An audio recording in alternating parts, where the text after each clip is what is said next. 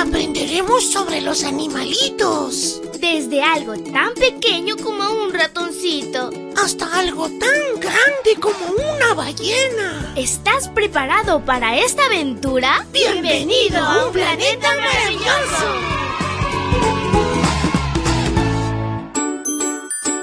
Hola, hola, amiguito y amiguita. Es súper fantástico iniciar este lindo jueves.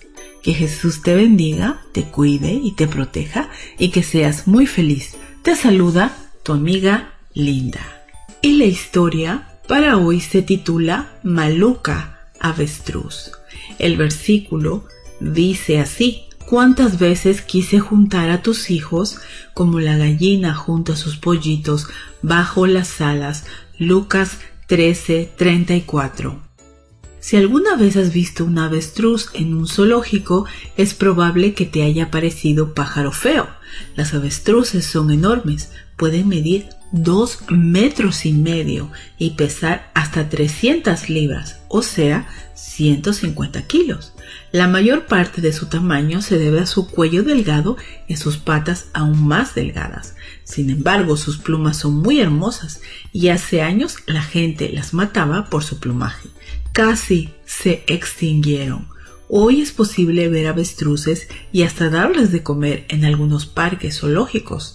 Te he dado algunos datos sobre la avestruz, pero hay un mito muy extendido. Mucha gente cree que cuando las avestruces se asustan, esconden la cabeza en la arena. Esto no es verdad, pero sí hacen algo muy curioso. Para esconderse, a veces se tumban en el suelo con el cuello estirado esperando a que confundan con una enorme roca esponjosa. Otras veces, cuando se asustan, las avestruces echan a correr, alcanzando los 65 kilómetros por hora. El avestruz es una de las aves más extrañas que Dios creó. Y en Job 39 13 y 18, Dios compara a su pueblo desalmado e indiferente con avestruces en el desierto. En Job 39, 13 y 18, el versículo empieza con una especie de halago. Dice que el avestruz puede tener plumas hermosas, pero que no son nada comparadas con las de la cigüeña. A partir de ahí la cosa empeora pone sus huevos en la tierra, los deja empollar en la arena sin que le importe aplastarlos con sus patas o que las bestias salvajes los pisoteen. Si los huevos se abren, el versículo continúa diciendo, maltrata a sus polluelos como si no fueran suyos. Versículo 16. Parece que a las avestruces les vendría bien un seminario de paternidad ¿No te alegras de que tu mamá no haya sido un avestruz?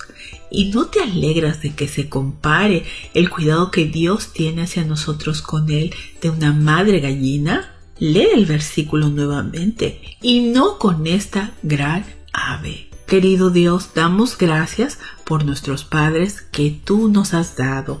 Ayúdanos a amarlos y respetarlos. Amén.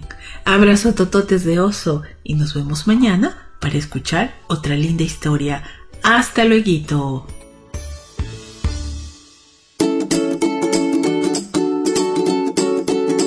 Sigamos aprendiendo sobre la creación de Dios, los animales y todos sus misterios. Volveremos pronto con un planeta maravilloso.